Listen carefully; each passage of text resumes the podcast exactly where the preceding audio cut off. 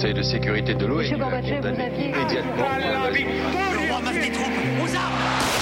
Vous n'avez pas, monsieur Mitterrand, le monopole du cœur. Moi j'ai vu Brezhnev. Les présidents, ils sont pas pour nous. C'est moi Vous pensez tous que César est un con Comment ce groupe d'hommes peut décider pour des millions et des millions d'autres hommes 12, 11, 10, 9, ignition sequence start. Mesdames et messieurs, culture générale. Culture générale, bonjour, bonjour, bonjour à tous, bonjour Johan, bonjour Marlène, bonjour Jean-Baptiste, Salut. et Bonjour, bienvenue Greg. dans Culture 2000 J'ai peur qu'on ait changé de nom, qu'on s'appelle Culture Générale. Non, non, non, non, non, on n'a pas changé de mot. On est toujours dans l'an 2000. Aujourd'hui, dans Culture 2000, on parle du désert du Sahara. Si vous ne connaissez rien au Sahara, c'est sûrement parce que vous n'avez jamais écouté la chanson de Jean-Patrick Capdevielle quand t'es dans le désert depuis trop longtemps. Mais rassurez-vous, on vous promet qu'à la fin de l'épisode, vous en saurez bien plus que Jean-Patrick Capdevielle et Angoun réunis. Qu'est-ce que ça vous évoque Tout de Ah suite. bah tu me le, tu le me piques Sahara. mon Angoun, moi, ça Vas-y, m'évoque. Que tombe la neige au Sahara. 1997. Ce qui peut Angoun. arriver. J'adore cette chanson, moi, perso. Bien sûr. Et toi, Johan? Bah, on est très musical parce que moi ça m'évoque la chanson de Desireless sous les, euh, sous les dunes du Sahara. Voyage, voyage. Voilà, voyage, voyage, merci. Je Marlène, une chanson peut-être? Bah, je sais pas, maintenant j'ai envie de citer Gérald de Pelmas et marcher dans le sable, quoi. Bon. Très très bien. Moi, je vais vous dire ce, quoi, euh, ce que ça m'évoque. Ça m'évoque un, un- petit souvenir d'enfance et, et peut-être que ça va vous rappeler quelque chose. J'ai ainsi vécu seul, sans personne avec qui parler véritablement, jusqu'à une panne dans le désert du Sahara, il y a six ans.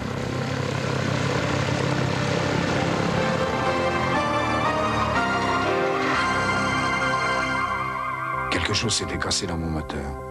Et comme je n'avais avec moi ni mécanicien ni passager, je me préparais à essayer de réussir tout seul une réparation difficile.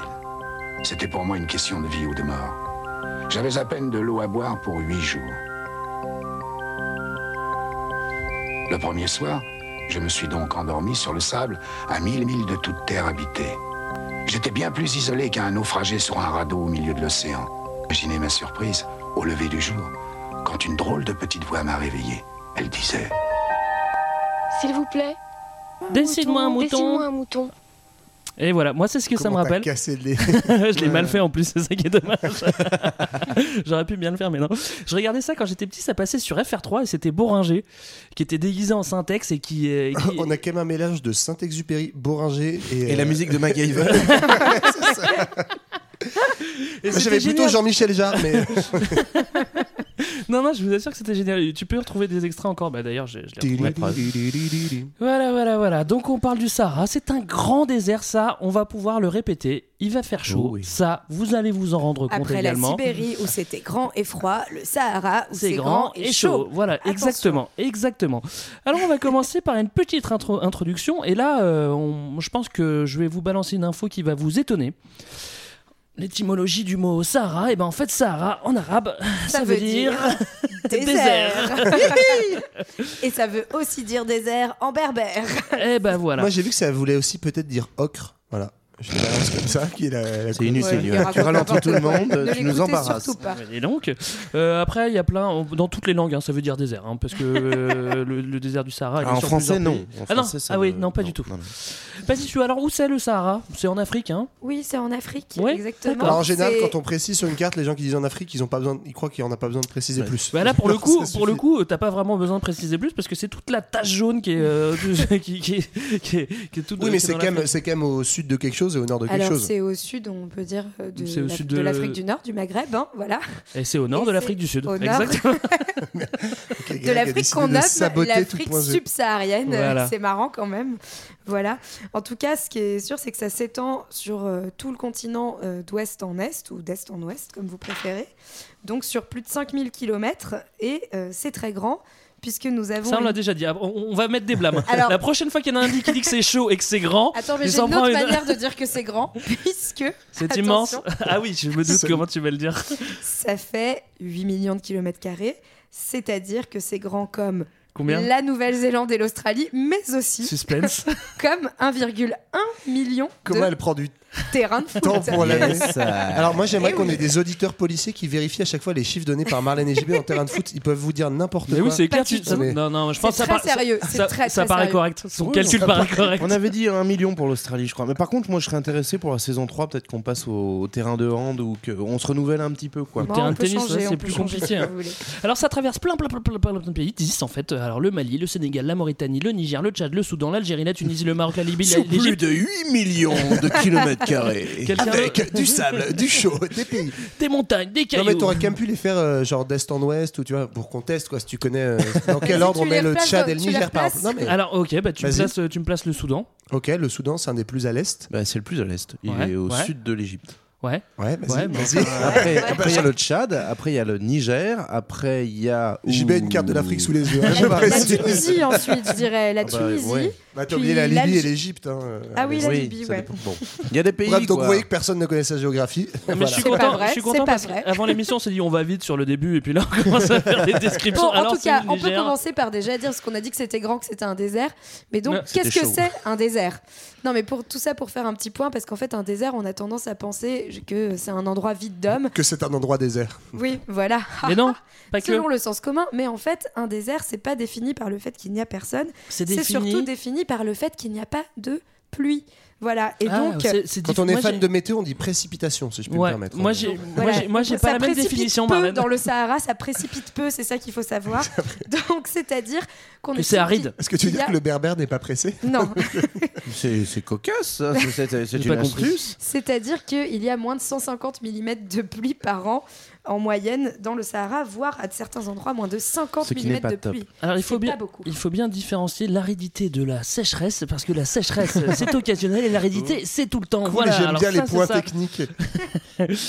Alors c'est aride et voire même hyper aride des fois. hein. Donc euh, en gros l'aridité c'est euh, que l'évaporation elle est toujours plus importante que l'eau qui tombe. Bon jusque là tout le monde a l'air de comprendre. Ça me fait plaisir. Bon, du coup, c'est sec, en gros. C'est sec et il fait chaud et c'est Attention, grand. C'est grand. attention, tu Ouais, mais viens de chaud, on redire peut- que on peut le chaud. prouver, on peut le prouver, ça monte jusqu'à 55 degrés, 58 degrés, moi j'avais trouvé même. Euh, donc l'été, ça peut aller très chaud. Mais ce qui est rigolo, c'est que derrière euh, cette image un petit peu uniforme qu'on a du Sahara, grand et chaud, ça peut être aussi quelquefois très froid.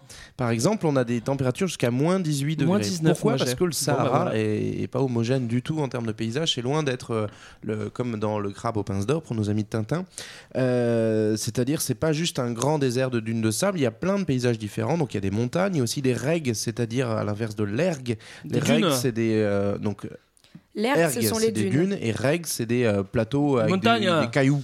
C'est même ce qu'il y a le plus. ouais. Mais- C'est voilà, c'est des déserts de rochers. Donc il y a plein de types de paysages différents. Euh, bien sûr, on parle aussi des oasis, qui sont ces espèces Et- de, de- de- de nappes d'eau dans le désert qui ont permis euh, euh, l'apparition de, de végétation. Et Alors, pour rabattre les idées. pas- Ouais, pour rabattre les idées reçues comme ça, effectivement, en fait, il y a que 20% de sable dans le Ouais. désert du Sahara, alors qu'on, effectivement, l'image d'Épinal serait de dire, tiens, c'est du sable partout. Mais- Et l'autre, Heureusement, euh, l'autre chose, pour rebondir sur ce que disait Marlène tout à l'heure, c'est qu'effectivement, c'est pas du tout vide de population. Alors, évidemment, c'est quand même un endroit qui est assez faiblement peuplé. Je crois que la moyenne, c'est un habitant au kilomètre carré. Oui, c'est ça. Même s'il y a des, voilà, c'est très. Ça fait un habitant les- Mais c'est par, pas, pas une quoi. densité Mais- uniforme en fait. Et on- en fait, on va le voir, mais il y a plein d'endroits qui sont tout à fait habités. Il y a même des villes et des grandes villes, et de plus en plus en fait. Et ces dernières années, l'urbanisation du, du Sahara a beaucoup augmenté. Ouais. Alors je vous donne une dernière chance pour celui qui veut faire un point météo, anticyclone, tout ça, tout ça. C'est une dernière chance. Moi je n'en parlerai pas. S'il y a quelqu'un qui veut en parler, qu'il en parle tout de suite, qu'il se taise Il fait chaud, il fait chaud. On a parlé des Le ciel est animaux. bleu, non, il si, fait moi je voudrais faire un point le météo temps est bon. du. Vas-y. Voilà. Eh Mais ben non, dépêche-toi, c'est- hein. C'est parce que la pression atmosphérique est très forte au-dessus du désert du Sahara, qu'en fait la température chaude est coincée au sol, ne peut pas remonter et s'échapper au-dessus, qu'en fait il y a une température voilà, très élevée qui est augmentée, d'où ces 58 degrés qui peuvent euh, arriver. Alors des bestioles. Ouais, des scorpions. Les scorpions, c'est Ouais. Quoi un d'autre peu le grand classique. D'ailleurs, il y a eu un film Sahara il n'y a pas très longtemps qui met en, en œuvre des petits scorpions, Ça des petits, être bien, des petits ce serpents. Bah, en fait, c'est toujours le même principe des Pixar ou des Disney qui parlent de l'Afrique, c'est que globalement, il y a que des animaux. Alors, tu vois vite fait des hommes de loin, mais euh, Si C'est possible, qu'ils vivent en tribu, sinon c'est pas drôle. exactement. Donc, scorpions, même euh, il y a des vipères, il y a des fennecs. Ouais. Voilà. Fennec, si, si vous avez déjà vu Greg, ça vous donne une image de quoi ressemble un Fennec. Non, mais en tout Oh, il est cas, méchant. le seul truc marrant à propos des, des animaux. Moi, je suis trop triste. Pas Greg. C'est que euh, quand même, il y a, il y a quand même un vrai manque d'eau dans ce désert, hein, puisque ça précipite. qu'il fait chaud. Je vous le rappelle. Et donc en fait, les animaux pour trouver de l'eau, eh ben, ils la trouvent dans la chair de leur proie en Ouais, ça, général. voilà. ou, dans, classe. ou dans quelques plantes. Ou dans tu quelques- tu- tu t'hydrates comme les Ou alors- koalas. ou alors Il y ils a pas de koalas dans. Il n'y a pas de quoi, c'est ça, parce que les koalas sont sur les bambous. On a dit qu'il y avait des fennecs. Ils sont dans les eucalyptus, les Ah oui, koalas. Pardon. On a dit qu'il y avait des fennecs. Les J'aime bien le mot fennec, Oui, il y a des donc j'ai envie de fennecs, il y a redire des fennec. Voilà. Et il y a des dromadaires, bien sûr. Et des plantes, il y a des plantes un petit peu parce qu'il y a- il y en a qui poussent de temps en temps, et même des fois il pleut, et même des fois tombe la neige au Sahara, justement fois, là où il fait oui. moins de 19. Ça va être un enfer. Des plantes, Bon, euh, 500. le- J'en ai le- 500. des Ouais. petits palmiers. Oui, les palmiers dattiers, c'est un peu l'arbre de, de référence.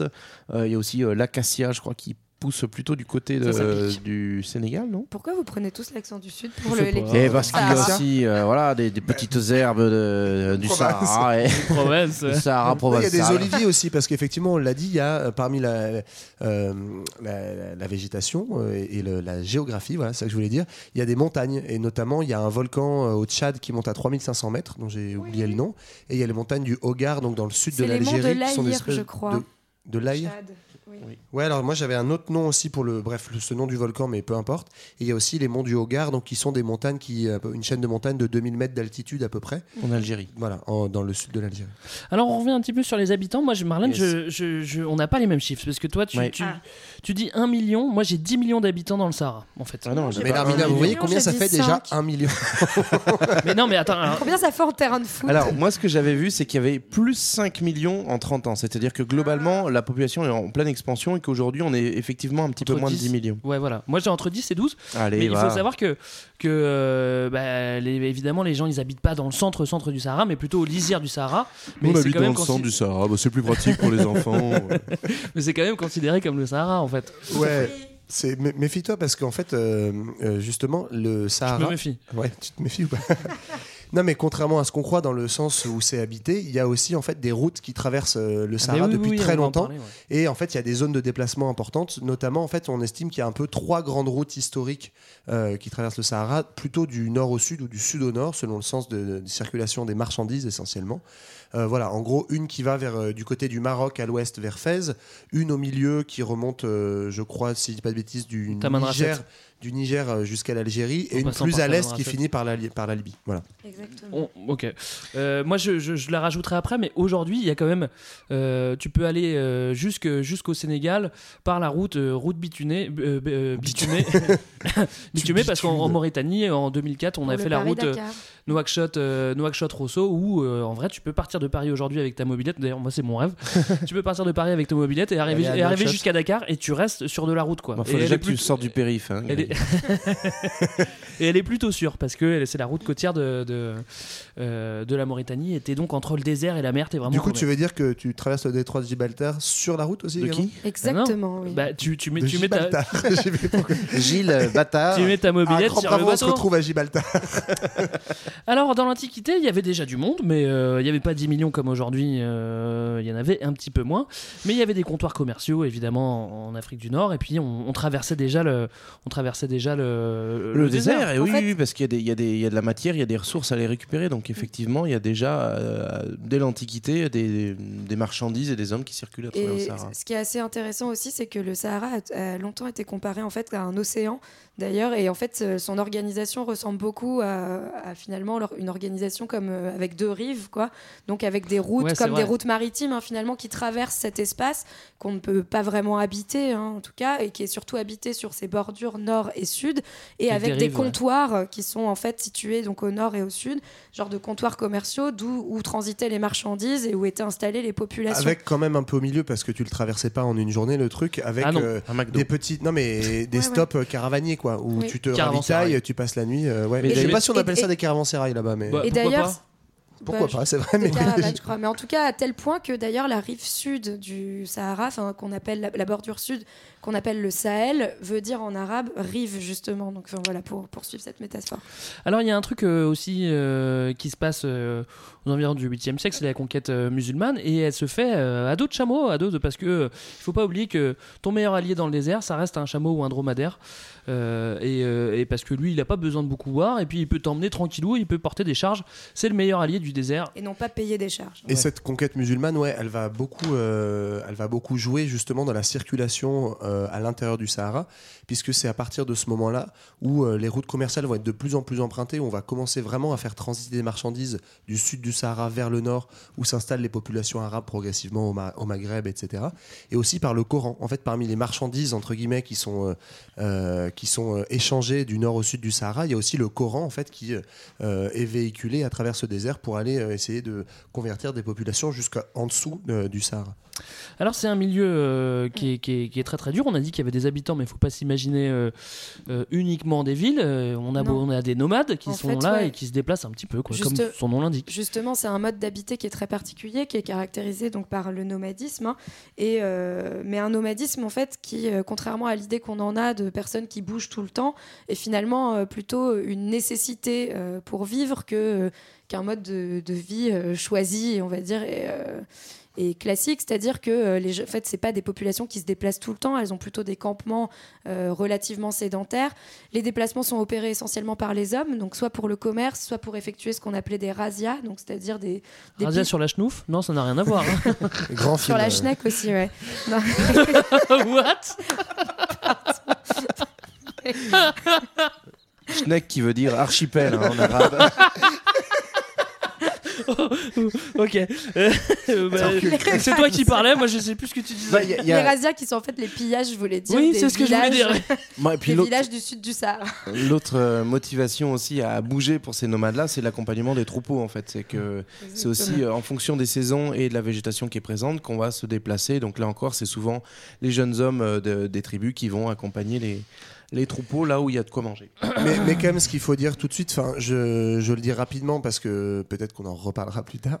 euh, Il y a aussi un cliché en fait autour de ce nomadisme, c'est-à-dire que tous les, toutes les populations qui vivent dans le Sahara ne sont pas nomades et on l'a dit déjà, surtout depuis des 50 petites villes. dernières années, il y a des villes et donc il y a toute un- une population qui est sédentaire et en fait, c'est même le mouvement de sédentarisation, donc d'installation dans des villes et de populations qui ne bougent plus, qui est le plus important aujourd'hui. Et on le verra aujourd'hui, il y a tout un tas d'exploitation de ressources qui fait qu'il y a une population sédentaire de plus en plus Alors, importante. on a, et- on a Oui, plus- pardon. Et par ailleurs, cette mobilité, en plus, elle est accompagnée non, mais d'un véritable, d'un véritable enracinement aussi, en fait. C'est que c'est des populations très mobiles, mais qui sont aussi très attachées à certains territoires et finalement euh, très euh, euh, identifiées à certains territoires. Voilà. Alors, on a dit qu'il y avait des villes, c'est vrai qu'il y a des vraies villes, il y a des, euh, il y a des villages euh, environ 2000 habitants, et il y a aussi des petits hameaux où il y a euh, trois pelés, Moins deux tondus, de une dizaine, une Bah, dizaine d'habitants qui sont là, donc tu as vraiment tout type de... La, moitié de la population du, du Sahara actuellement vit en milieu urbain. quoi. Bah ouais. Donc on a une forte progression de l'urbanisation, euh, avec même des grosses villes qui peuvent atteindre, euh, je crois que c'est Nouak- Nouakchott la plus grande,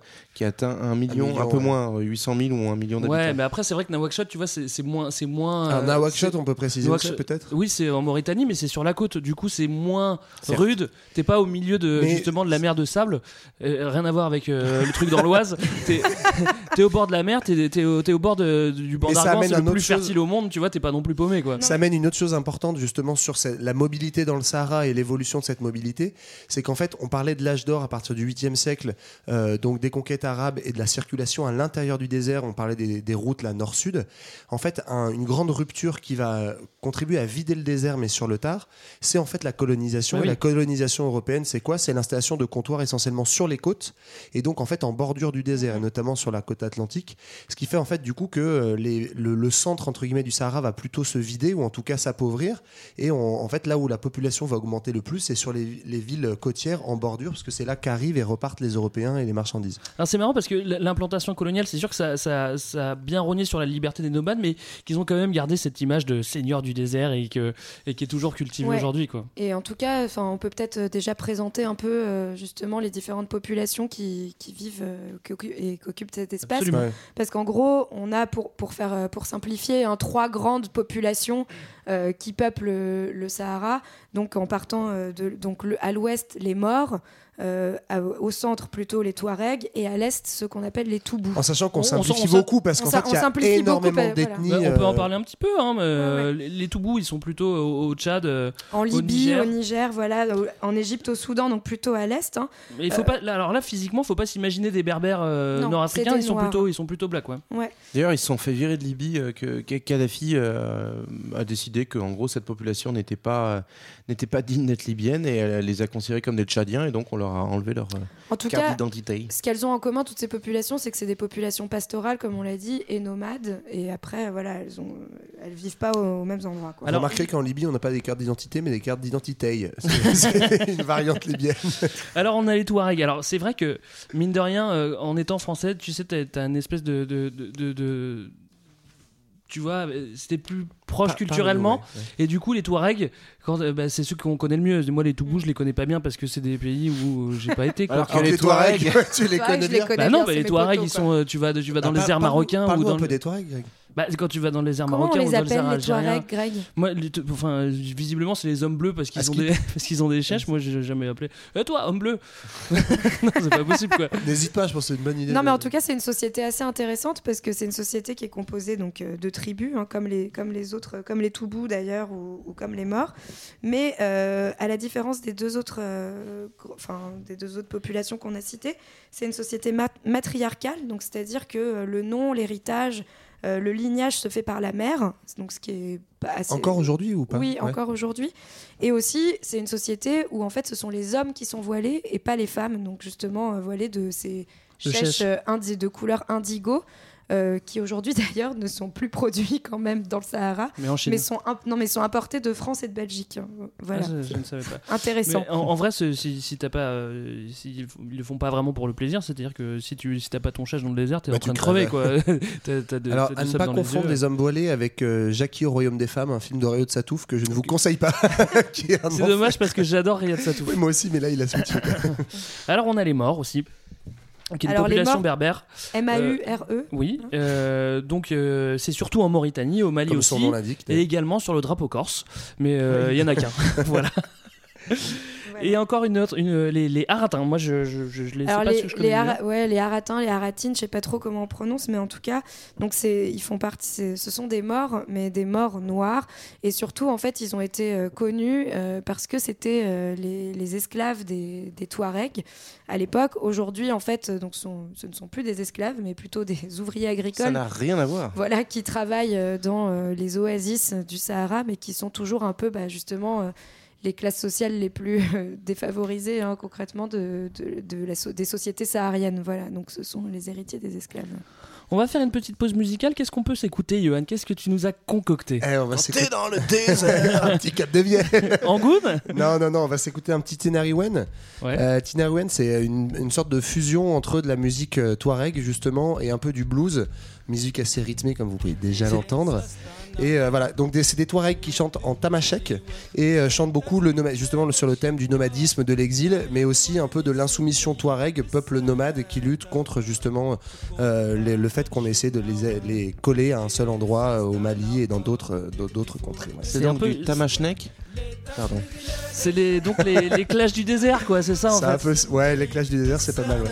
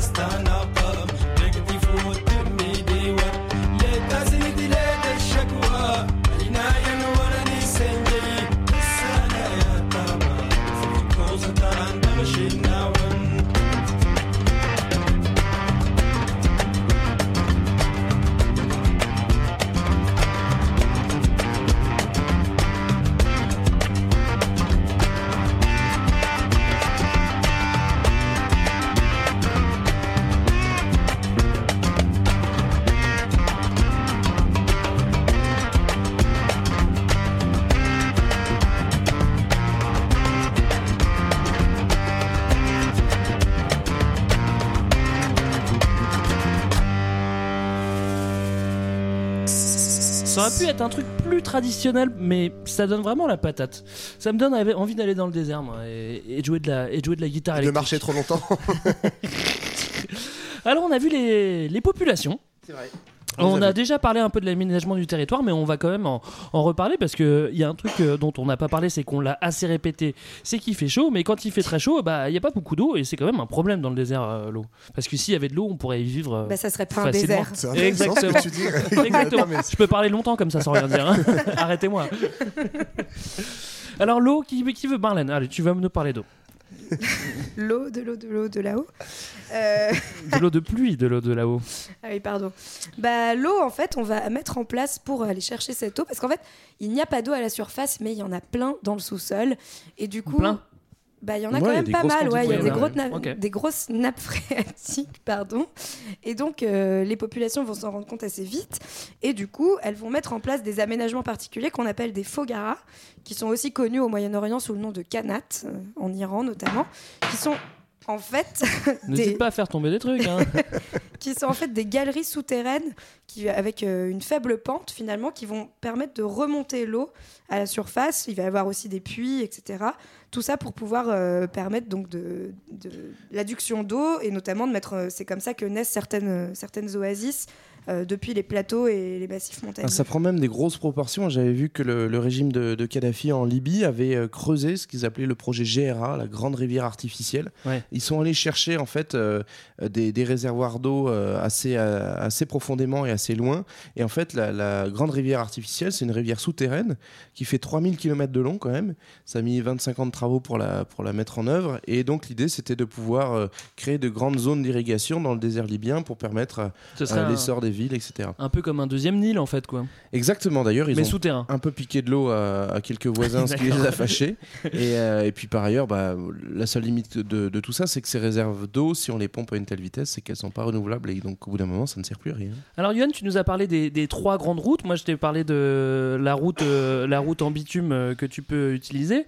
Et, et Marlène, tu avais déjà évoqué le fait que c'était, ça ça- le Sahara pouvait être comparable à une mer, mais de sable, et donc avec des ports au, au bout. Et tu, tu, euh, et euh, il y avait euh, notamment au Maroc une ville disparue, enfin où il reste les ruines, Ouais. qui est, Qui est une ville qui date du Moyen Âge, en fait. Ouais, qui Et, était une ville où il y avait des mines d'or, notamment. qui est pas très loin de, de, de l'actuel Merzouga.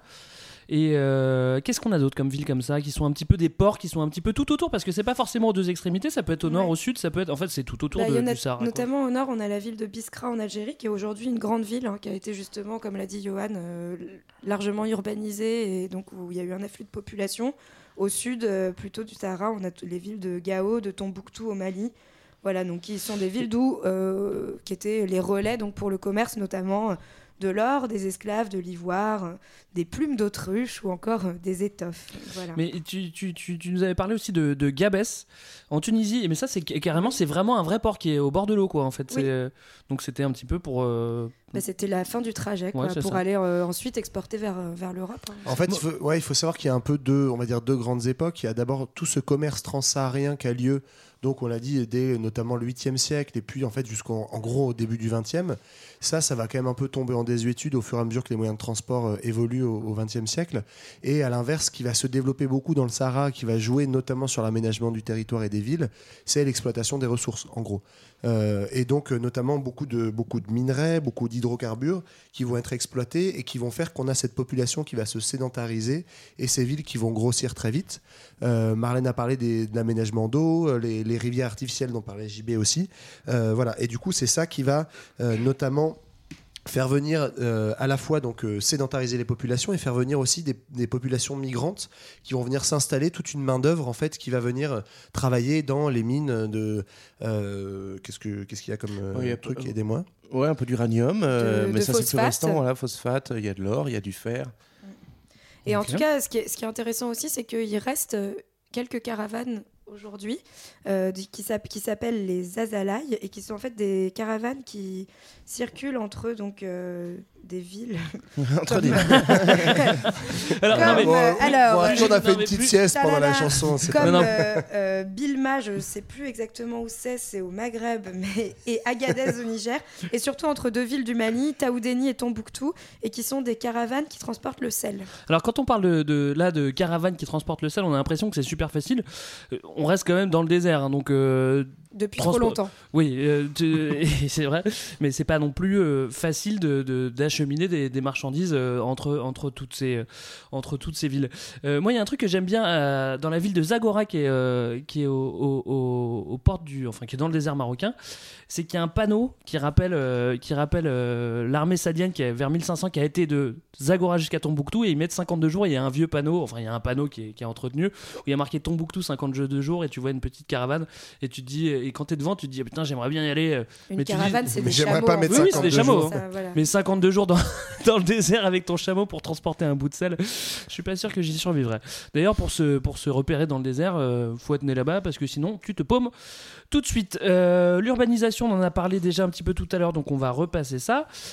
Euh, alors du coup, on peut parler, on peut un peu parler du, du mythe du Sahara. Bah, en fait, de façon plus générale, c'est euh, comment on est arrivé à l'organisation politique euh, actuelle, parce que le Sahara, c'est un espace qui est aujourd'hui divisé politiquement, et donc ça, ça nous amène à, se plonger un petit peu dans l'histoire de, cet espace-là, donc qui est euh, effectivement du point de vue euh, notamment des, extérieurs, et principalement des Européens et des conquérants, c'est un espace un peu mythique, donc on l'a dit, cette espèce de, de désert infranchissable qu'on compare à un océan, mais c'est aussi un espace où transitent des richesses, voire où on, a des, trésors qui seraient cachés un petit peu partout. Il y a aussi quelques, quelques villes emblématiques, dont Tombouctou, euh, du fait bah, de, de ses richesses, mais aussi de son, euh, de son patrimoine architectural. Ah bah Moi, j'adore y aller. Euh, bah oui. Vraiment. Mais, euh, donc, compliqué un petit peu aujourd'hui. Là, en ce moment, c'est pas terrible, on va y venir, mais euh, à cette époque-là, voilà, ça, ça forge tout un intérêt euh, qui va, du coup, être, euh, être un petit peu renouvelé au moment de la conquête coloniale du 19e siècle, où les Européens, donc notamment dans le cadre de la conquête de, de l'Afrique, vont aussi s'intéresser au Sahara, même si, effectivement, c'est pas le territoire le plus simple à, à conquérir et à, et à, et à dominer. C'est vrai que le Sahara, ça fait euh, encore beaucoup rêver aujourd'hui. Moi, moi j'adore ça quand euh, il y a plein d'histoires, euh, toutes les histoires dans- au Sahara. Ça, et je- sais pas, ça parler de Léon l'Africain Mais, mais non, mais tu vois, on a, on a écouté. euh, Ouais, Léon l'Africain, c'est euh, c'est un super livre que je vous conseille.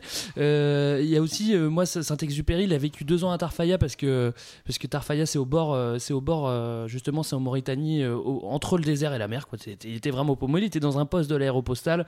Et donc, ça l'a vachement marqué. Donc, c'est pour ça que il écrit comme il écrit. Et Le Petit Prince, il, a- il a, dû, il, a, il a commencé là. Il y a aussi beaucoup de films de Raymond Depardon dans le désert et tout. Il va vraiment vivre avec les nomades. Et pour, pour le coup, lui, il reste 2-3 ans avec sa caméra tout seul. Tu, tu- enfin, c'est vraiment hallucinant. Puis euh, plus récemment, tu as aussi tous les rallyes mécaniques à la, à, la con qui font quand même rêver. Parce qu'en vrai, tu vois, moi, t'as- j'ai envie de le faire ce truc-là, même si tu es en train de détruire complètement l'environnement, que ta trace carbone est complètement. euh, scandaleuse et qu'il y a beaucoup de morts euh, ne Et que tu tues Daniel Balavoine, quand même, faut le rappeler. que tu hein, tues euh, Daniel mort Balavoine. et que tu te donnes Et bonne confiance africains. en filant trois stylos, euh, en filant trois stylos et, et deux couches aux, aux habitants, tu te dis ouais mais c'est un truc humanitaire et qu'en fait tu fais de la bagnole. Bon, il en- il- toujours est-il que ça fait c'est un espace qui fait quand même vachement rêver quoi. Bah, tu qui vois, fait et que le mythe est toujours ouais. vivant. Enfin, quoi. c'est un mythe aussi qui est très, qui est très français en fait, parce que euh, l'histoire de l'exploration Proximité du Sahara pour les Européens, c'est la colonisation française. Et, et donc tu as évoqué des figures surtout du XXe siècle, mais euh, dès le XIXe, on a des, euh, des espèces d'aventuriers. Alors il y a aussi des, des Allemands, des Anglais, mais les Français sont ceux qui s'en sortent le important, mieux. Bah, en fait, c'est que euh, la, la- la particularité, alors c'est c'est pas spécifique au Sahara parce qu'on voit ça dans d'autres récits de- d'explorateurs, notamment euh, européens, qui s'aventurent en Afrique, mais vraiment au Sahara, ils meurent tous en fait. Il y en a Ouais. aucun Ouais. qui survit parce que bah, Ils déjà jamais. les, les conditions sont hyper hyper difficiles et puis en plus les populations sont pas forcément hyper accueillantes. Donc un des premiers explorateurs à revenir vivant et à pouvoir du coup euh, partager un peu ce qu'il a vécu, c'est euh, René Caillé. Donc on est là euh, vraiment dans, dans le premier tiers, on est en 1828. Voilà, donc euh, il va euh, il va à Tombouctou et puis il en revient et donc il va pouvoir un petit peu aussi euh, contribuer à cette imagerie de Tombouctou, de, de trésor du désert et euh, ça va alimenter les intérêts euh, européens mais surtout français. Et de toute façon, effectivement, ces, ces espèces de mythes, euh, ils sont liés à ces espaces vides et entre guillemets dangereux pour Ouais. les Européens, de la même manière que l'Amazonie dont on a parlé, de la Sibérie, du Far West. En fait, dès qu'il y a un espace potentiellement à conquérir, à visiter, à découvrir avec des peuples du coup isolés, des peuples européens, ça crée tout un mythe euh, qui reste vrai. encore jusqu'à aujourd'hui. ouais. Bah oui, parce que c'est pas n'importe qui. euh, enfin, tu vas au- quand tu vas, c'est au risque de ta vie. Et puis, ouais. euh, Et qu'il y a un mythe qui va du coup être aussi euh, associé euh, aux populations, hein, puisque les Touaregs, il va y avoir tout ce mythe autour de ces populations-là, comme celle de euh, l'homme euh, fort qui s'est adapté aux conditions rudes du désert, mais aussi l'homme libre parce que nomade, parce que non sédentaire, etc. Donc euh, tout, tout ce mythe-là, il est entretenu autour euh, de- Ouais, en des fait- populations et de l'espace qu'ils habitent. Quoi. Ça fait un petit écho à l'orientalisme, c'est-à-dire à cette époque où on va projeter des rêves un petit peu romantiques sur la culture, alors euh, à l'origine plutôt de- des, des peuples d'Orient, mais ça va aussi marcher plutôt pas mal pour le Sahara, et notamment effectivement le- l'exemple de ces populations nomades. Euh, on a par exemple le, cas de Henri Duverrier, encore un, un brave explorateur français, qui lui va réussir même à se faire pote en fait avec les Touaregs, à tel point qu'il va pouvoir s'intégrer avec eux, écrire un bouquin. Mais une autre figure, c'est celle de Charles de Foucault, donc qui est un, un militaire français qui va se convertir au catholicisme et qui va en gros s'installer en plein dans le désert euh, puisqu'il était pas catholique À l'origine, non, non, il a, une vue plutôt dissolue. Euh, voilà. Comme son nom l'indique, hein, Charles de Foucault, il est pas catholique. Bah, il est d'origine catholique, mais euh, le début de sa vie Non, mais- est- le, le destine pas trop à faire ce qu'il va devenir, c'est-à-dire il va installer un dispensaire en plein désert, et notamment, bah, en fait, du fait de sa cohabitation avec les populations euh, euh, touareg, il va rédiger le premier euh, dictionnaire de traduction touareg français, et donc notamment ouvrir aussi à. À la connaissance de la littérature et de la poésie touareg. Ça c'est vraiment l'histoire d'une nuit, c'est-à-dire c'est pas euh, c'est pas genre vas-y je vais faire un petit tour dans le désert un an. Non, c'est t'y vas et puis en fait tu, bah, tu fais ta vie Bah, là-bas et ouais. tu fais, longtemps. tu fais ton œuvre quoi. Depuis meurt, trop oui. longtemps. Sauf Et que comme d'habitude, euh, en parallèle de ces aventures un peu mythiques et romantiques, en fait, qu'on met en avant justement exprès autour de cet euh, amour de l'aventure, la littérature, l'art, etc. En Bah, il y a fait, les derrière ça, non mais derrière ça, en fait, la vraie exploration, elle est, euh, elle est avant tout militaire et politique. Et c'est là où euh, les Français vont arriver, euh, voilà, vont arriver en masse. euh, donc Massivement. Ah, massivement, ouais. Voir les massives. Bah oui, il y, a- y y des missions, euh, notamment par le colonel Flatters. Ça sonne très anglais, mais euh, bon, bah non, en fait, non. Bien français. oui, Flatters, non, Le ça, colonel. Non, mais en fait, surtout, euh, les, les- les Français, ils vont, ils vont connaître l'opposition justement des populations nomades, nomades, notamment les Toubous et les Touaregs, qui vont, être- qui vont s'opposer à la colonisation. Ce qui fait que. Bizarrement, alors que, alors que bon, il n'y avait pas vraiment de raison. Hein, tu vois, Non mais, on va, non, mais on va dire qu'en tout cas, c'est des populations qui vont résister assez longtemps, puisque les Touaregs, ils vont finalement euh, être euh, soumis seulement en 1902. Donc après euh, plusieurs batailles, ils vont en gagner certaines et donc ils vont finir par. euh, On est dans le cadre un petit peu des combats qui sont liés à, à la conquête de l'Algérie, hein, notamment pour euh, ceux qui avaient suivi notre premier podcast sur la guerre d'Algérie, où effectivement, en fait, euh, le- l'Algérie et le Sahara vont être des territoires très très très longs à conquérir. Et plus globalement, on est aussi dans un contexte, justement, à la fin du 19e siècle. Cette conquête française du Sahara, c'est pas juste parce que les Français sont plus aventuriers que les autres, c'est qu'en gros, c'est la compète à la colonie. Quoi. Oui, donc oui, tous oui, les il faut- faut Européens. gratter tout ce qu'on peut, Et quoi. là, pour le coup, il y a razzia sur l'Afrique, on peut le dire. non, mais c'est vraiment ça. Et en fait, tous les, en fait, toutes les grandes puissances européennes veulent se tailler la part du lion. Et euh, du coup, chacun y va. D'ailleurs, si on regarde au-delà des frontières arbitraires qui ont été dessinées, donc si vous regardez en fait euh, tous les pays du Sahara qu'on a dessinés tout à l'heure, ils sont tous, euh, c'est des grands coups de couteau Ouais, ouais, ouais, dessinés qui sûr, sont ouais. absurdes et on en reparlera, mais qui, qui du coup découpent des populations qui n'auraient pas lieu d'être découpées. Bah, alors et qu'en à l'inverse, si tu regardes sur la côte atlantique, en fait, tous les pays type Togo, Bénin, etc., ça fait des petites bandes bandes verticales, en gros, si vous regardez sur une carte, du nord au sud ou du sud au nord, en fait, qui correspondent, c'était dingue, à l'arrivée des colons français, anglais. Et en gros, tu arrives avec une garnison et tu arrives à 100, tu, tu prends une ligne quoi. et tu montes, tu montes, tu montes jusqu'à ce que tu te fasses arrêter par des populations. Et donc, c'est vraiment cette idée de Et après, tu grignoter. tournes à droite et après, tu redescends, c'est ça, mais c'est ça. Et du coup, c'est vraiment cette idée de grignoter des territoires. Et c'est dans ce contexte-là que la France, en fait, va réussir progressivement, euh, à coup de effectivement euh, massacre de population, à faire main basse sur l'ensemble du Sahara. On se souvient de, de Jaurès qui déjà s'opposait à ça euh, et qui disait que forcément euh, ça allait créer des opprimés et, euh, et de la contestation, ce qui est tout à fait normal. Merci, les Français, s'ils sont là, euh, et les Anglais aussi, c'est pas pour rien. Et il n'est pas là pour rien, je vous cite Tiken Fakoli, il n'est pas là pour rien. Évidemment, il n'est pas là pour rien. Si les Français sont là, et ben. euh, Si c'est tu le pour, vois euh, dans le ghetto, autre Bah, citation. au début, ils sont là parce que justement, ils sont dans ce contexte de conquête de territoire. Et puis après, ils vont découvrir de vraiment bonnes raisons d'être là. Euh, sous la sous qu'ils n'ont pas au début en plus quoi parce qu'au début le, le pétrole euh, bah, c'est pas c'est pas c'est pas c'est pas à, à la Eh. colonisation qu'il y en a en fait et on s'en fout à ce moment-là quasiment Non, mais sauf qu'on colonise quand même en se disant euh, plus on a de territoire, plus on a des chances de trouver des richesses dessus. Quoi. évidemment Et donc en fait, euh, bah, justement, on va, en trou- on va trouver des petites choses. On va trouver donc notamment du pétrole, pardon, du pétrole, mais aussi donc de l'uranium. On a dit du phosphate. Enfin voilà, différents minerais, différentes ressources qui sont assez précieuses et qui vont faire que euh, au moment de la décolonisation, on va même essayer en fait de garder ce Sahara. Euh, Mais enfin ce qui est enfin ce qui est limite le cas pour les euh, ce qui est limite le cas pour les clairement. entreprises quoi Mais donc non, mais là en fait, on essaye de le garder officiellement hein, Oui, oui, en oui. 1957, donc quand même. En gros, à trois ans avant euh, l'essentiel des grandes, des grandes indépendances euh, de l'Afrique noire, on crée l'organisation commune des régions sahariennes pour l'exploitation des, hydrocar- des hydrocarbures. Donc, on se cache, euh, pour, l'ins- pour le coup, on se cache de rien. hein. L'idée, c'est de hein, conserver hein. donc un Sahara uni et français pour euh, pouvoir exploiter le pétrole. Il faut- Et ce- Pardon. Ouais. Et ce qui est assez intéressant à ce moment-là, c'est qu'en fait, un an après, il va carrément y avoir en fait aussi une demande des populations nomades euh, de ces, de ces États-là, en fait, de conserver justement un territoire saharien français. En fait, parce que eux, le fait qu'on instaure des frontières avec les indépendances, ça les arrange pas du tout, puisque ça va euh, finalement restreindre leur liberté de circulation. Il faut dire que c'est- ce- ces des compagnies d'hydrocarbures, etc., on est dans un contexte en fait de guerre d'Algérie où euh, la France, en gros, progressivement, avec l'arrivée du général de Gaulle, finit par admettre et comprendre qu'elle va perdre euh, l'Algérie. Et en fait, euh, un, des, points qui sera une des dernières négociations aux accords d'Évian en 62, et d'ailleurs qui feront partie un peu des clauses secrètes de ces négociations, c'est justement l'enjeu du Sahara algérien. En gros, De Gaulle et la France diront Ok, on vous laisse l'indépendance. Par contre, nous, on a repéré que chez vous, il y avait du pétrole. Et donc, on veut garder une implantation, on veut garder euh, la mainmise sur l'exploitation de ces, de ces ressources-là. Donc, c'est aussi dans ce contexte-là, en fait, qu'on dit.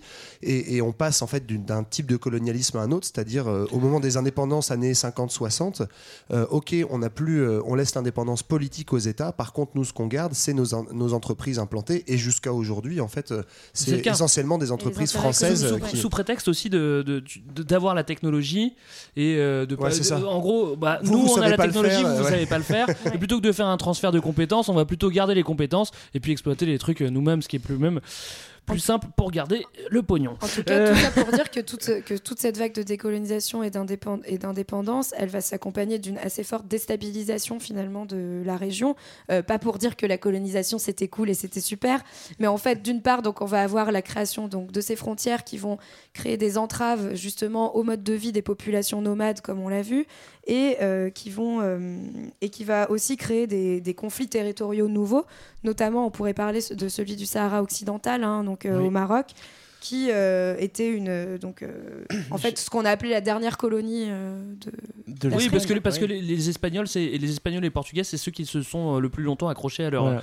à leur colonie. Sahara occidental, du coup, qui était une, une possession espagnole, donc qui euh, va être progressivement annexée par euh, le Maroc euh, récemment indépendant. Et donc, euh, il y a une, une- une lutte de pouvoir qui est assez vite remportée par, euh, par le Maroc sur son, sur son petit voisin, le Sahara occidental, puisque en fait. Sur, sur la Mauritanie. Ouais, c'est ça, c'est- toujours même- en conflit, Et euh, sur l'Algérie Et- aussi. et la- oui, l'Algérie aussi. Et, Et c'est euh, toujours pas reconnu par hein, l'ONU, hein, mais l'Espagne l'a pas lâché tout de suite non plus, donc c'était c'est vraiment un gros micmac. Bon, en gros, voilà, les, Marocains se sont, et- se sont imposés, notamment parce que euh, le, le roi du Maroc a fédéré sa population dans une grande fête nationale. Marcher. Et voilà, il, marche verte la marche verte, marcher 300 là-bas. 000 personnes qui débarquent au, au Sahara occidental pour ça, dire c'est en c'est chez nous. 1975. hein. Et euh, ça, en, en parallèle, une résistance de la population sahraoui euh, organisée, alors une partie en tout cas organisée autour du Front Polisario, qui était en gros un front qui revendique l'indépendance du Sahara occidental. Et donc euh, aujourd'hui, on est encore dedans. En fait, quand bien même les, les affrontements violents se sont bien calmés, notamment grâce à une présence militaire marocaine euh, Ouais, ouais, ouais. assez, assez Et- peu et discrète. civile, Grâce- et civile en plus. Et à la formation d'un mur de sable aussi. Ouais, hein. pour protéger les, les frontières du, du- du royaume euh,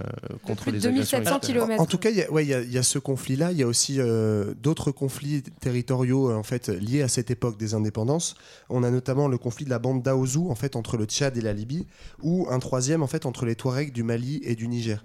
Mais en gros, euh, là où il y a vraiment un- une, sorte- une forme de cynisme des Européens, c'est qu'on va se servir au moment des indépendances de ces conflits pour dire, voyez, notre présence elle est nécessaire, etc.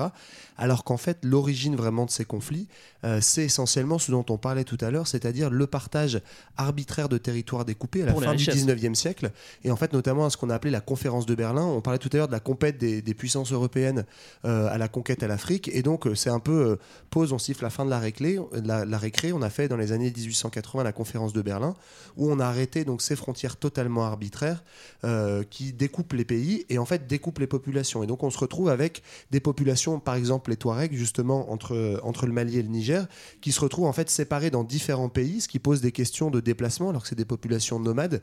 Pour des raisons administratives, soudainement, elles, elles peuvent plus passer une frontière qui est totalement artificielle.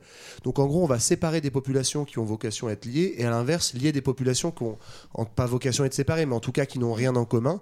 Et en fait, c'est surtout ce partage-là, donc qui date du 19e siècle, qui ressurgit soudainement euh, au moment des indépendances et qui pose des problèmes. Et on va avoir aussi une forte marginalisation de ces populations, puisqu'on va avoir un basculement des pouvoirs vraiment, donc soit vers le nord du Sahara, enfin, en fait vers, vers le littoral méditerranéen, soit donc vers les nouvelles capitales de ces États, donc vers, vraiment au sud du Sahara, et où en fait le Sahara devient finalement une marge au milieu de tous ces nouveaux États où euh, vivent des populations dont on va peu s'occuper et qui vont, ne vont cesser en fait de revendiquer d'être mieux intégrées au territoire et intégrées aux politiques sociales. Donc du coup, on a toute un- une problématique du développement du Sahara, en fait, où euh, globalement, donc, les, États euh, issus de l'indépendance vont pas considérer ces territoires comme prioritaires, d'autant plus que l'exploitation, elle est largement à la mainmise de, sociétés en fait qui restent occidentales, hein, notamment le cas de jusqu'à aujourd'hui Areva, qui est très très implanté au Niger pour les pour les mines d'uranium qui sont nécessaires Alors, euh, il à y la a- filière nucléaire. Ouais, il y a quand même le, le- le scandale récent euh, d'Uramine qui est assez, euh, assez euh, scandaleux justement. Le scandale scandaleux. En gros, Areva c'est quand même à 30%, euh, ça appartient à 30% à l'État français. Ils ont acheté des mines où il y avait rien du tout d'exploitable pour des, des milliards d'euros et bon, bah, ça, ça peut. Bon, voilà, Ça c'est leur comme fait ça. les pieds, Ouais, il y a un conflit d'intérêts Il faut, ouf, il faut euh. se souvenir aussi qu'à l'époque, et ça on en avait parlé dans euh, la conquête de l'espace, c'est que euh, c'était on est- c'était bien pratique d'avoir le désert euh, algérien, enfin, en Algérie, euh, le Sahara. Savez qu'on pouvait envoyer des fusées. Les premiers, les premiers satellites ont été envoyés depuis la base euh, euh, d'Amaguir euh, à la frontière d'Algérie, de l'Algérie et du Maroc dans le désert. Faut pas oublier non plus que les premiers essais de, de- Désert, ouais. les premiers essais nucléaires oui. sont faits dans dans, Dans le dans ce Sahara. no man's land. Bam, on balance ça et après ça sera beaucoup plus sexy parce qu'on ira En passer des vacances en même temps qu'on fera des essais nucléaires. On ira en Polynésie, c'est vachement plus sympa. Et ça fait, que le partie, désert, ça hein. fait partie notamment de ces fameuses clauses secrètes dont je parlais tout à l'heure des accords d'Évian, donc euh, fin de la guerre d'Algérie et donc indépendance de l'Algérie, où le général de Gaulle a bien repéré que justement sur ce territoire soi-disant vide du désert, on allait pouvoir faire ses essais. Et en fait, sur ce territoire soi-disant vide, il y a des, scandales qui ont ressurgi seulement dans les années 90, au moment où on a ouvert des archives, où on s'est rendu compte qu'en fait, ces essais nucléaires, ils ont fait euh, tout un tas de morts ou de populations, évidemment, qui ont chopé des cancers, etc. Euh, des populations, des villages, des hameaux Ah, qui m'étonnes, autour, ouais. et même, et même des militaires français euh, voilà, dont on a tué euh, les, enfin, on a tué le fait qu'il y avait ces victimes-là. Ouais, ouais, bien sûr. Et parce qu'ils ont duré jusqu'en 66, hein, l'indépendance de l'Algérie est en 62, donc c'était clairement une des clauses de, Ouais, de l'indépendance. sur la corde. Alors évidemment, hein, euh, s'il y a des ressources, on a tous les meilleurs. Elf, Exxon, euh, ExxonMobil, Chevron, Total, euh, etc., etc. Que des gentils, quoi. Que des. Alors, ce qui est intéressant, du coup, c'est euh, c'est que ça nous amène final- finalement à la situation actuelle du Sahara, où euh, globalement, on a une population donc, qui continue à, à être importante, mais qui euh, n'a pas forcément accès aux moyens du développement économique, et donc par conséquent, qui se retrouve assez désœuvrée, euh, précarisée, et ça va ouvrir en fait un terreau hyper favorable à des groupes armés euh, qui vont un peu profiter de de, de, de ça, en fait, de cet état d'a- d'abandon par les États nationaux et, euh, et de cette exploitation par des sociétés étrangères bah, pour développer leur idéologie. Donc c'est notamment... Bah, C'est-à-dire le- que pour, pour un groupe rebelle, le, désert c'est l'endroit idéal pour concurrencer l'État. Et en plus, s'il y a des, entreprises euh, étrangères, ça fait un gros moyen de pression quand même. Donc c'est Voilà. une aubaine quoi. Et puis en plus, c'était plutôt pépouze dans le désert. Donc on va retrouver euh, du coup des, des, euh, des, des formes de, de mouvements armés, notamment euh, à partir des, euh, des années 90 où, le, où il y a un affrontement entre l'État algérien et, euh, et puis des, des groupes euh, islamistes, euh, notamment le, le GIA, un groupe islamiste, euh, islamique armé, Ouais, pardon, ouais, ouais. euh, que l'État algérien va plutôt écraser et refouler vers le désert. Et donc du coup, ces groupes-là vont pouvoir Faire un petit cellules, peu... euh. voilà, essaimer et faire des petites cellules pour enrôler la population en disant bah tiens viens avec nous euh, on, te, on te propose de, de rentrer dans notre milice on te donne des armes et puis on va aller se payer en fait sur le dos soit des compagnies occidentales ou soit des populations locales euh, ce qui permet euh, du coup euh, de tirer des petits revenus G- sympas GIA c'est fin 90 pendant la guerre civile euh, algérienne, hein, Ouais. c'est ça? Ouais. Alors Et plus récemment, il y, en a d'autres. hein. Bah, il y a notamment le démantèlement de l'État libyen en fait euh, suite à la chute de Kadhafi. Alors non pas, je pense pas que Kadhafi soit regretté par beaucoup de monde. Euh, ceci dit, en fait, euh, avec lui, en fait, euh, toute l'administration et l'État libyen sont euh, quasiment effondrés. Et en fait, ça a créé comme ça des espèces de zones de non-droit où du coup toute une population euh, touareg euh, a décidé de s'armer pour essayer en fait euh, voilà, aussi de se tailler la part du gâteau.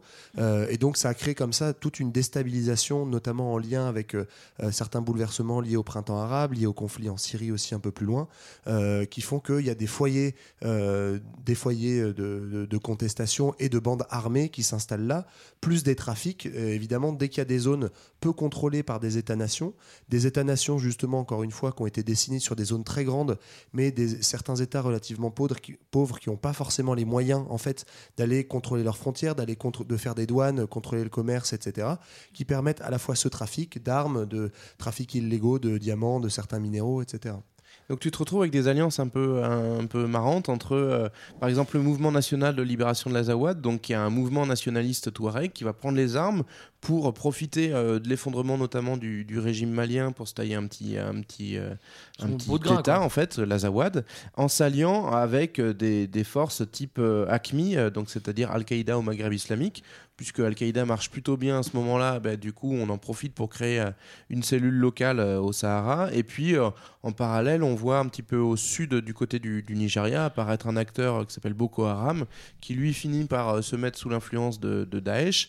Et donc là encore, en fait, on va profiter de la difficulté de l'État nigérian à, à les combattre pour, euh, pour faire euh, du business, notamment à partir de prise d'otages. Je vous, je vous conseille un épisode de Rendez-vous avec X euh, sur Mokhtar Bel Mokhtar. Je vous en dis pas Oui. plus, mais qui, qui était très très bien. Je sais, Qui vous est pas l'avez écouté. Qui est pas piqué des hannetons, ouais, ça je préfère te le dire. Mais Euh, tout ça est, est juste pour finir là-dessus, mais sur un fond aussi effectivement de euh, à la fois donc on disait des, des frontières décou- découpées de manière absurde, donc des États faibles qui laissent euh, des, des mouvements euh, contestataires armés, et aussi une, de- une- un, un mouvement d'exploitation des ressources par les entreprises européennes qui du coup aussi en fait attisent justement une haine de l'européen, Hmm. une volonté de récupérer les ressources, et donc en fait ce- ce- cette ambiance. euh, Jaurès l'avait dit. Voilà. D'où euh, voilà, d'où les prises d'otages de, de salariés d'Areva euh, ou de tentatives. Ce qui fait que en fait, si tu bosses pour une grande compagnie occidentale, maintenant, tu as une milice armée autour de toi Ouais, euh, qui, ça, ouais. qui- qui Ouais, garde ton, qui garde ton usine. Ouais. Mais, Donc mais- aller bosser dans les mines d'uranium, c'est sympa. mais heureusement quand même, Vous voulez de l'aventure Allez-y. Hein. les États se sont pas totalement effondrés puisque grâce à l'impulsion internationale, on a bouté euh, à plusieurs reprises les, les islamistes. euh, Pardon. Non, je- Donc, par exemple, non, mais en fait, c'est c'est assez intéressant de voir euh, le- l'intervention française au Mali, donc pour aider euh, l'État malien à se redresser, mais aussi surtout pour euh, défendre nos intérêts et en gros euh, chasser gentiment euh, les, les milices, qu'elles soient Touareg ou qu'elles soient islamistes, qui, euh, qui mettent en péril euh, bah, les accords qu'on a avec l'État malien. Alors, le résultat de tout ça aussi, c'est que bah, le désert, c'était un endroit où il y avait beaucoup de babos qui venaient en, vacances pour aller admirer les dunes. Et bah, il y en a beaucoup moins Ouais, faut- hein. Ouais, après ça n'a pas duré longtemps, hein, le- l'âge d'or du tourisme au Sahara, puisque en gros. Il a euh, ja- il a- ça a jamais été du tourisme de masse, Non, je te voilà, l'accorde. Il, a, commencé après, après la guerre civile algérienne, donc euh, fin des années a duré 90, 10 ans, début quoi. 2000, et dix ans plus tard, il y avait en gros la C'est dommage parce que c'est dommage parce que le, sud algérien a vraiment l'air magnifique. Non, mais en tout cas, ce qu'on peut dire, c'est qu'aussi toute cette déstabilisation, on l'a vu, hein, ça a créé une grande précarisation et une pauvreté des populations, ce qui fait que, en fait, euh, et aussi notamment la déstabilisation de l'État libyen a fait que, auparavant, auparavant, on avait des migrations qui se dirigeaient euh, notamment vers l'Afrique du Nord et euh, en particulier vers la Libye, qui accueillait beaucoup de travailleurs étrangers, et qu'en fait, avec cette déstabilisation, finalement, ces migrations se reportent de nouveau beaucoup plus vers l'Europe. Et donc euh, on assiste aussi donc depuis quelques années à une augmentation de ces euh, migrations vers l'Europe avec une évolution des routes euh, sahariennes qui en fait sont passées plutôt de routes vers l'ouest qui partaient de Mauritanie en passant par les Canaries à des routes qui sont maintenant euh, finalement de plus en plus dangereuses aussi puisqu'elles se décalent vers l'est et donc encore une fois vers ce front libyen euh, dans, un état complètement déstabilisé euh, où en fait les migrants sont complètement livrés donc à des, des passeurs, des groupes armés, des groupes islamistes, etc. Euh, pourquoi? Parce qu'il y a eu une politique européenne de renforcement des frontières au niveau de la Méditerranée avec des opérations euh, très dures de refoulement des, des migrants. Même si ce qui est, ce qui est marrant, enfin en tout cas moi qui m'a étonné en, en- en préparant euh, le sujet, c'est que en fait, on- moi j'avais l'image de l'idée que la France, dans, pour, tu vois, pour le Mali, etc., c'était vraiment genre l'Eldorado. Et en fait, si tu regardes euh, les migrations, par exemple, la France est jamais le premier pays de destination des Oui, émigrants de la plupart au des pays. Maghreb, hein. Ouais, en fait, c'est beaucoup au Maghreb, mais même dans les pays voisins, en fait, au Niger, au Tchad. Et en fait, la France est à chaque fois en 4-5e position Ouais, des destinations sûr. de migration. Parce Alors, que bon, t'es aussi un peu conscient de que traverser la Méditerranée, voilà. d'arriver en Mais- France, c'est pas non Mais plus- voilà, mais c'est bien de rappeler aussi en fait que ces migrations, elles se font aussi aussi entre pays transsahariens Ouais, et aussi, comme le disait Marlène, que euh, de par le fait qu'il y a cette vision aujourd'hui de l'afflux de migrants, etc. En fait, l'Union européenne euh, rigidifie ses frontières et de plus en plus bas. Et en fait, ce qui bloque toutes les migrations euh, en fait de l'Afrique subsaharienne, en fait, là, beaucoup de migrants se retrouvent aujourd'hui bloqués en fait euh, au Maghreb ou même au Sahara. Même et en fait, ouais, ça fait ça. plein de populations un peu euh, en errance et notamment en fait, ça, ça, dans cette ambiance de joyeux bordel, ça crée de la main d'œuvre en fait bon marché et dont profitent les entreprises françaises européennes, en fait, qui se retrouvent euh, de la main d'œuvre quasiment sans aucun droit dans ces mines d'uranium, etc. euh, ils sont très mal traités Donc ils travaillent dans, l'ex- euh, dans des conditions dans de Nord, ouf, quoi. sans aucun droit, et ils sont coincés. En fait, ils peuvent pas monter parce qu'ils n'arrivent pas à aller en Europe, et, et- et ça, et ça crée aussi, c'est lié à ce phénomène d'urbanisation dont on parlait, mais d'urbanisation très sauvage avec des villes qui sont pas faites et pensées pour ça. Donc tu as, le développement de bidonvilles, notamment si tu regardes les villes euh, algériennes et libyennes, euh, donc du Sahara euh, maghrébin, on a 20% de la population aujourd'hui qui est en fait euh, issue de l'Afrique noire. Donc Ouais. ce sont des, des migrants qui sont bloqués dans ces villes-là et qui Hmm. du coup euh, font leur trou à cet endroit-là. Alors c'est vrai- que des, des flux migratoires, il y en a toujours eu. Avant, c'était plus pour des raisons économiques. Là aussi, on rajoute des, vraiment des réfugiés, euh, des réfugiés politiques, quoi, tu vois. ouais, et puis donc ça, ça climatique, donc ça fait quand même beaucoup de monde qui s'amoncelle au, au- au nord de l'Afrique, quoi. Euh, on peut continuer. Quelqu'un a un mot à dire sur Frontex ou t'as déjà fait Non, Frontex, voilà, c'était juste les nouvelles, opéra- les nouvelles opérations de l'Union européenne qui datent en gros euh, des, de- des années, euh, de- je crois, euh, 2004, 2005, enfin, bon, en tout cas 2000. des années 2000, quoi, de euh, renforcement de la surveillance de la c'est ce que tu- Méditerranée. tu Voilà. Bon, bah écoute, euh, moi je pense que c'est le moment de Futur 2000.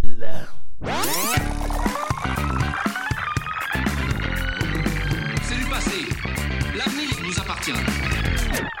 Yeah Ça te plaît toujours 2000. autant le. Ouais, j'adore. Bon, je préfère ça. Donc c'est le, le Sahara, après le Sahara, disons que le Sahara 2.0, le Sahara du futur. Alors je voulais vous parler euh, de- du projet Desertec, qui est un petit peu euh, l'avenir, vous allez voir.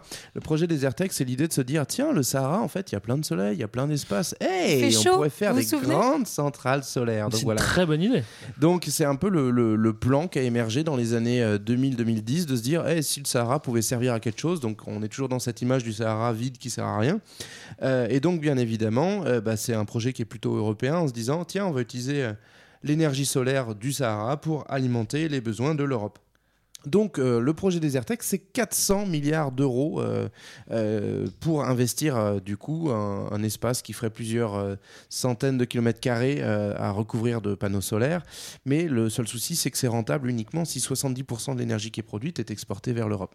Oui, mais il faut la Ah, transporter quand même. euh, Donc du coup, c'est compliqué parce que- parce qu'il faut la transporter, parce que ça coûte quand même beaucoup de sous. Au final, le projet est tombé à l'eau, mais en fait, on voit apparaître d'autres projets du même type qui continuent en fait à se dire, bah, le Sahara, c'est une bonne réserve potentielle. Donc on retrouve un peu les, les réflexes néocolonialistes qu'on qu'on évoquait tout à l'heure, puisque on fantasme sur le potentiel euh, de ressources du Sahara, mais Le seul hic, c'est que ça ne peut être euh, euh, fait qu'avec des gros investissements, des Et investissements massifs, voilà, et que par conséquent, c'est forcément des investissements européens ou autres, et donc destinés avant tout à l'exportation et pas au développement des populations. Voilà, c'est le futur du Sahara. C'est le futur. Et Est-ce qu'il y a une petite crise dans le Sahara? Est-ce que euh, les ressources Non, mais je crois naturelles sont on a vu qu'il n'y avait pas de crise du tout, que ça se passait Non. bien. Tout se passe bien sinon. Je parlais des ressources naturelles, on en a pas parlé. Bah, sur elles les ressources, en fait, il y a- y, toujours la question de la désertification. Est-ce que le désert progresse Parce ou que pas le désert est désert? C'est ça. Le désert est désert. Donc On a là encore, des, des- on, on a vu qu'il y avait euh, un, petit, un petit souci, par exemple, au niveau des oasis. Le, Mar- le Maroc a perdu deux tiers de ses oasis en un siècle. Et euh, globalement, on voit 2 millions d'hectares de zones boisées qui disparaissent chaque année. Donc aujourd'hui, c'est un peu la panique de comment on arrête le désert. Euh, donc il y a des projets notamment de grandes murailles vertes pour euh, stopper le désert au niveau du, du Sahel. Euh, mais globalement, en fait, ça passe aussi par repenser des modèles agricoles d'exploitation euh, où en- on se rend compte qu'en utilisant les bonnes vieilles, vieilles techniques d'avant, bah, ça marche plutôt bien. Bon, eh ben écoutez, en, en guise de conclusion, je pense que tout le monde est d'accord pour dire que c'est un espace aride où il fait chaud, Et où il y a des grand, gens. c'est grand, c'est grand. C'est grand. Il y a des gens qui y vivent et globalement, c'est pas hyper facile pour eux.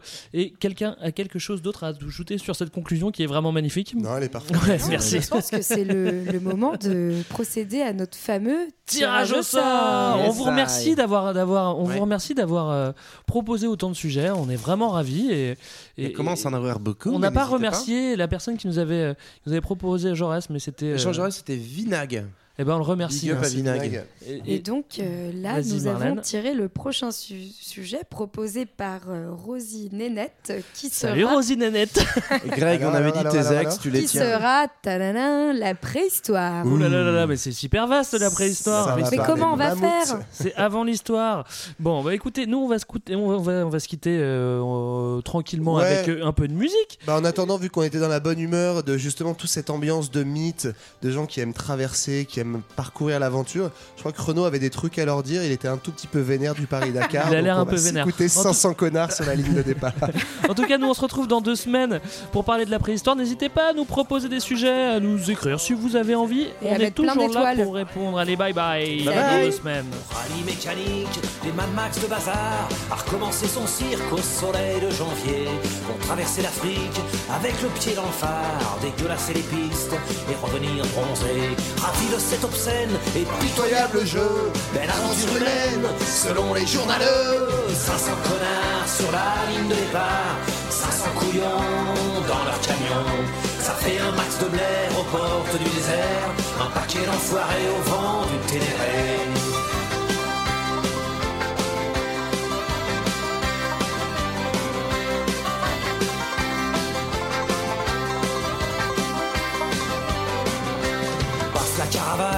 Et les chiens n'en voient plus.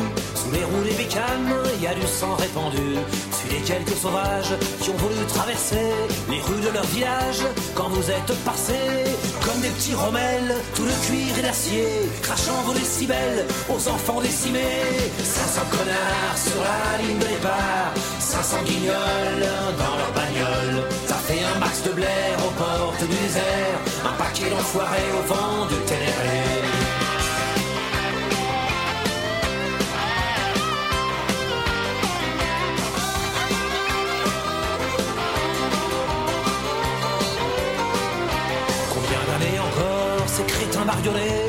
Leur terrain de sport d'un continent entier. Combien d'années enfin ces beaux sponsorisés prendront sur l'africain pour une cour de récré. Dans leurs joutes odieuses, les bonbons bien au chaud Au fond de leur délicieuse combinaison fluo